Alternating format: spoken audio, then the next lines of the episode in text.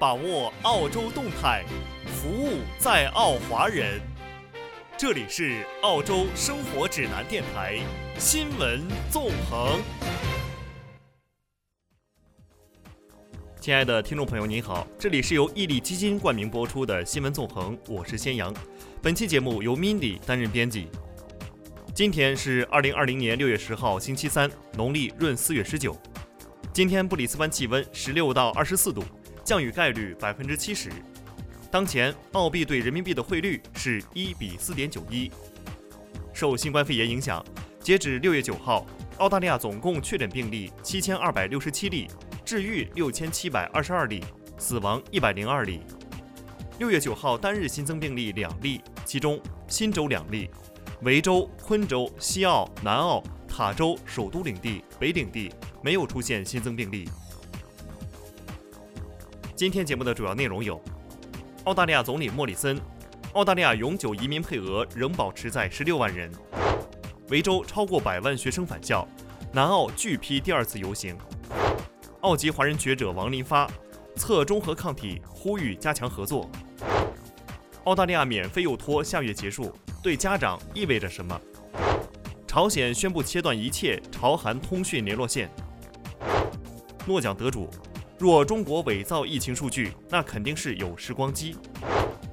巴西放弃申办2023年女足世界杯，主办国花落谁家？好，我们首先来看一组澳洲时政新闻。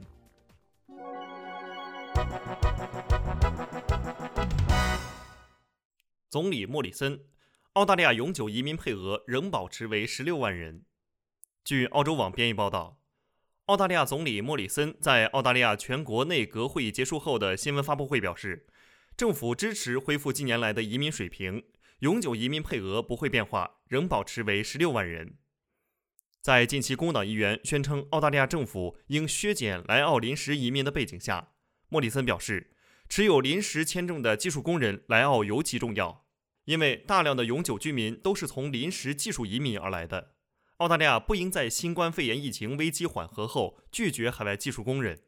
他说：“如果想要削减持临时签证的技术移民，那就相当于削减永居移民，从而破坏澳大利亚社会。”同时，莫里森五月一号曾表示，政府预计本财年海外净移民人数将下降百分之三十，下一财年将再次下降百分之八十五。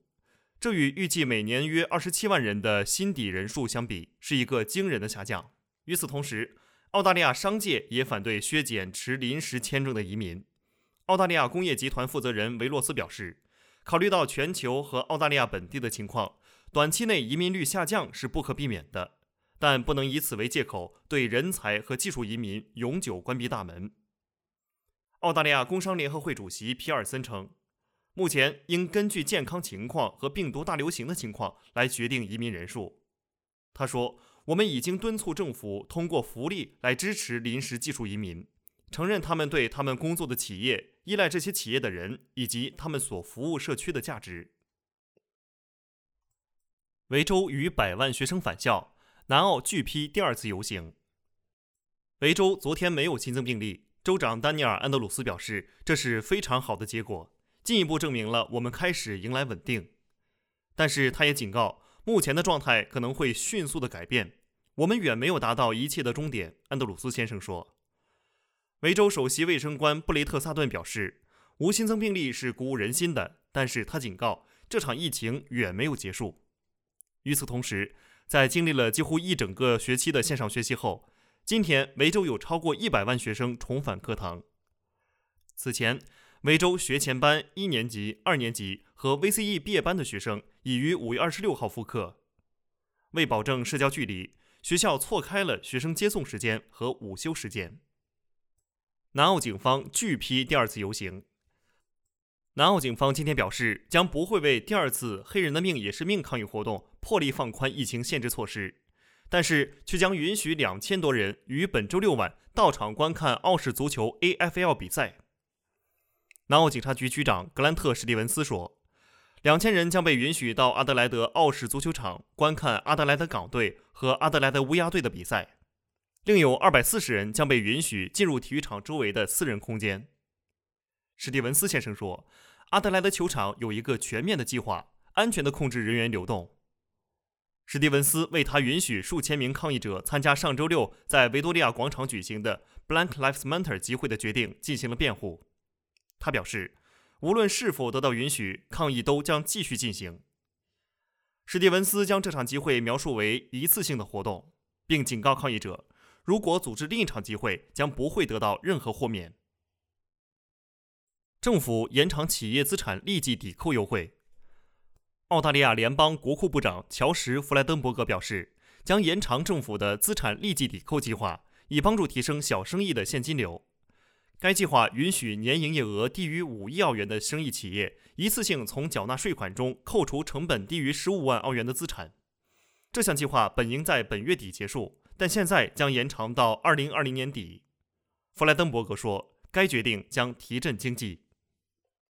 红宝石公主号邮轮调查今日重启，对红宝石公主号邮轮的特别调查今天在悉尼重启，并将在明天召开会议，之后将休会至七月中旬。听证会已经透露，新州卫生部根据船上病例的过时数据，将该邮轮列为低风险船只。嘉年华邮轮澳大利亚公司和新州港务局的工作人员也被问及他们所掌握的信息，以及这些信息是如何传递的。自今年三月获准停靠悉尼港以来，已有二十二例新冠死亡病例与该邮轮相关。这艘邮轮也成为澳大利亚最大的单一新冠病毒感染源。与此同时，在连续十七天未出现新确诊病例后，新西兰将完全放开国内新冠限制措施，但是该国国境依然对外国人关闭。澳籍华人学者王林发测中和抗体，呼吁加强合作。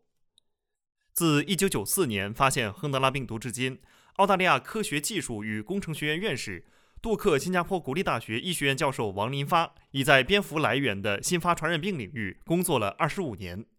无论是非典时期还是这次疫情期间，他都是世界卫生组织科学研究咨询委员会的成员。近期，他受未来论坛的邀请举行线上讲座，测中和抗体，推出血清检测盒，有助于疫苗研发。全球首个在健康受试者中展开的新冠病毒中和抗体临床试验已在上海启动，一线医生应用患者恢复期血浆救治，其原理也是利用血液中的中和抗体。帮助其他患者产生抵抗力。五月下旬，王林发团队研发出 C-Pass 血清检测盒，可在一小时内快速检测到新冠病毒中和抗体。新冠肺炎患者在感染约一周后，血液内一般产生中和抗体及结合抗体。中和抗体仅占百分之一到百分之三，集中在受体结合结构域。王林发说，这种抗体能阻断病毒继续侵入细胞。中和抗体还可以作为大规模测试的指标。王林发建议将中和抗体分成多个等级，由政府等相关部门进行评判。接种疫苗时也需要测中和抗体。他举例说，因为没有相应的蝙蝠疫苗，目前要求所有接触蝙蝠的科研人员必须接种狂犬病疫苗，接种后测中和抗体并达到一定值。世卫组织也已在讨论建立新冠疫苗的中和抗体国际单位标准。为蝙蝠证明，提倡其作为新的医学研究模型。亨德拉病毒、埃博拉病毒、SARS 病毒、MERS 病毒、新冠病毒，种种病毒共同指向蝙蝠。这些是蝙蝠带的病毒，但肯定不是蝙蝠的错。王林发说，蝙蝠已经在地球上生活了六千五百万年之久，它们与病毒的共生关系已达到平衡，恰是人类近期活动导致其失衡。参与此次讲座的中国科学院武汉病毒研究所研究员石正丽也持同样的观点。蝙蝠的长寿与健康很值得研究，比如哺乳动物的寿命与身体大小呈正相关。然而，同样是体重七克，小鼠一般存活三年已经是极限，蝙蝠却可以存活四十三年。又如，蝙蝠与体内病毒已达成双赢，它对 DNA 损伤的修补极为敏感。王林发认为。可以把蝙蝠作为新的医学界模型，研究癌症、高血压、糖尿病的学者可以从中有所发现。呼吁加强合作，无疫情时代也必须重视备战。王林发注意到，各方申请新发传染病仍遵循百年以前的科赫法则，但在已有高通量测序手段的今天，是否应该改变思路？即使怀疑病源，也可以先申报。他还反思说。假使非典结束时让科学家继续研制疫苗，也许这次在新冠肺炎疫情来临时已有平台和经验。因此，无疫情时期也必须重视备战。谈及为什么新冠病毒不可能是人工制造，王林发解释，改造病毒的 RBD 的确可以使原本无法感染人类的病毒更具有传染性，但 RBD 仅是入侵的一种机制，只是进得了，进去之后是否能复制、是否治病都是关键问题。他还说，石正丽团队发现新冠病毒与蝙蝠冠状病毒同源性为百分之九十六。即有百分之四的差异，在三万个碱基对里，具有差异的碱基对至少一千两百个。随机制造出又能传播又能入侵又能治病的病毒，概率是百分之二十五的一千二百次方，也就是说概率几乎是零。在讲座中，王林发多次提及中外科学家们开展良好的合作。答问环节，他在与石正丽探讨穿山甲到底是新冠病毒的自然宿主，还是由蝙蝠传给他时说。我个人认为，已经建立了血清学研究方法，到时候我们可以共享。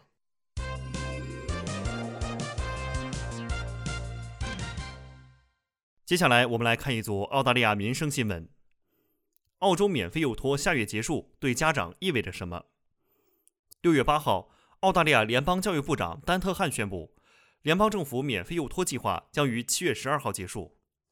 上个月，联邦政府下发政策报告，那时。澳大利亚幼托中心的入园率为百分之六十三。报告指出，百分之八十六的幼托机构表示，免费幼托计划帮助他们维持经营；百分之八十七的幼托机构表示，该计划让他们有能力照看关键岗位工作人员的孩子和弱势儿童。但是，也有幼托机构员工称，该计划减免了家长们支付的费用，因此他们的工资也随之被削减。有些人的时薪甚至被降低到只有五澳元。昨天，丹特汉援引一份近期的调查称，如今澳大利亚对幼托服务的需求已增长至百分之七十四。过去几周，我们看到需求正在持续增长，所以我们需要改变免费幼托这个体系。该体系是为了应对需求下跌而设计的，而如今需求正在增长。但是，特汉不能保证家长重新开始缴纳托儿费后，需求是否会再次下跌。那么，七月十二号以后，一切会回到从前吗？并不全是，澳大利亚幼托机构的经营同时要依靠政府的支持和家长缴费。免费幼托计划的结束意味着家长们要重新按照之前实施的幼儿费用补贴办法来缴纳托儿费。二零一八至一九财年推出的 CCS 计划执行两年多以来，据统计，政府平均承担了向幼托机构缴纳全额费用的百分之六十。然而，自疫情爆发以来，澳大利亚许多家长由于失业无法承担幼托开销，或者在家工作无需幼托服务，导致许多儿童离开幼托中心。这意味着幼托产业遭到了双重打击，同时失去了来自政府和家长的两方面收入，使得澳大利亚超过六百所幼托中心关闭。因此，联邦政府于四月份出台免费幼托政策，根据二月底的入园率来支付幼托中心一半的运营费用，但是。前提是中心必须维持营业，并且不向家庭收费。这笔费用独立于联邦 JobSeeker 补助金之外。然而，从七月三号起，家长需要重新开始向幼托机构缴费，但政府将提供为期三个月、逾七亿澳元的支持资金，向幼托机构提供约合其营业额百分之二十五的援助款项。这笔资金旨在将幼托机构的托儿费用上限维持在今年二月份水平。并保证其员工数量，但幼托工作人员将不再有资格领取 JobKeeper 补助金。该援助款项将持续到九月二十七号。仍然付不起幼托费用该怎么办？免费幼托计划的终结无疑会让不少家长感到担忧。家长声援组织对联邦政府的这项决定感到震惊。该组织对两千二百八十名家长展开的调查显示。免费幼托计划的结束意味着将有百分之六十的家长不得不减少他们的工作时间。该组织成员乔治·登特称，联邦政府不理解或者故意忽视澳大利亚家长们所面临的经济困难。为了缓解各方面压力，政府将临时放宽托儿费用补贴的审理标准，以帮助家长工作时长被削减甚至失业的家庭。这些改变意味着那些满足最低工作、学习或志愿服务要求的家长。他们的子女最多将能够获得每两周一百小时有补贴的托儿服务。放宽审理机制将持续到十月四号。昆州持续关闭边境，州长或难以连任。如果昆州州长安纳斯塔西亚·帕拉祖克要在即将到来的州选举中赢得第三任期，可能要面临一场艰难的战斗。自三月以来，该州边境一直被关闭，这或许引起了选民的不满。有百分之三点二的人转向了昆州自由国家党。使其以百分之五十二对百分之四十八领先于工党。西澳学校集会活动恢复。西澳政府近日采取各式措施，解除了更多新冠肺炎疫情限制，这使得该州父母和访客现在可以进入学校操场。在这些变化下，如集会、短途旅行、合唱活动和考试等可以恢复，只要学校遵守规定，室内人数限制一百人，室外限制三百人即可。香菇炖肉汤，好吃又健康。开能菇业，您身边的香菇专家。订购电话：零四二六六九六八三零，零四二六六九六八三零。接下来，我们共同关注国际风云。朝鲜宣布切断一切朝韩通讯联络线。中新社北京六月九号电，平壤消息：朝鲜官方通讯社朝中社九号报道称。朝方宣布将彻底切断一切朝韩通讯联络线。据朝中社报道，朝方有关部门从当地时间九日十二时开始，彻底断绝并废除通过朝韩共同联络室一直维持的朝韩通讯联络线、朝韩军方之间的东西海通讯联络线、朝韩通讯试验联络线、朝鲜劳动党中央本部大楼和青瓦台之间的热线通讯联络线。朝鲜统一战线发言人五号曾发表讲话。谴责脱北者从韩国向朝鲜方向散布反朝传单，以及韩方纵容此事的态度，并称朝方决定关闭设在开城工业园区的朝韩联络办公室。该发言人称，朝鲜劳动党中央委员会第一副部长金宇正已采取关键措施，彻底消除韩方的种种挑衅，彻底隔断和摒弃与韩方的一切接触空间。朝方的第一步行动是关闭设在开城工业园区的朝韩联络办公室，此后还将采取其他的相应措施。朝鲜劳动党机关报《劳动新闻》四号报道，金宇正当天发表讲话，强烈谴责脱北者团体散布反朝传单，并强调韩方若不采取相应措施，将面临拆除开城工业园区、关闭朝韩联络办公室、解除关于落实板门店宣言中军事领域共识的协议等一系列后果。诺奖得主，若中国伪造疫情数据，那肯定是有时光机。二零一三年诺贝尔化学奖得主、斯坦福大学结构生物学教授迈克尔·莱维特表示，如果中国的疫情数据是伪造的，那么他们肯定有一台时光机。六月六号，莱维特在接受今日俄罗斯电视台采访时称，在湖北以外地区的疫情动态同在新西兰发生的情况是一致的，因此他认为。如果中国是在伪造数据，那么他们肯定有一台时间机器；而如果中国有台时间机器，那么他们可以在任何领域的竞争中击败我们。莱维特还对当前多国实行的封锁措施和保持社交距离表示质疑。他认为，很多国家在颁布政策的时候，病毒已经传播开来，而人们也不是很愿意去遵守那些政策，这进一步削弱了封锁的效力。以意大利北部和纽约市为例，莱维特称。这两个地方保持社交距离的指令执行的都不完美。巴西放弃申办2023年女足世界杯。据巴西足协官网消息，在经过全面评估后，巴西决定放弃申办2023年女足世界杯。目前申办国只剩下联合申办的澳大利亚和新西兰，以及单独申办的日本、哥伦比亚。巴西足协在官方声明中表示，承办这样的赛事需要承担巨大的责任。一系列因素导致放弃申办。据悉，国际足联在分析了巴西足协递交的申请材料后，认为对于参与这项赛事的第三方、公众和个人，巴西政府并没有提供相应的安全保证。按照原计划，国际足联将在本月二十五号宣布二零二三年女足世界杯的最终主办国。二零二三年女足世界杯是国际足联同意世界杯扩军后的第一届赛事。参赛队将从以往的二十四支增加至三十六支。今天的新闻纵横就为您播放到这里，感谢您的收听，我们下期节目再会。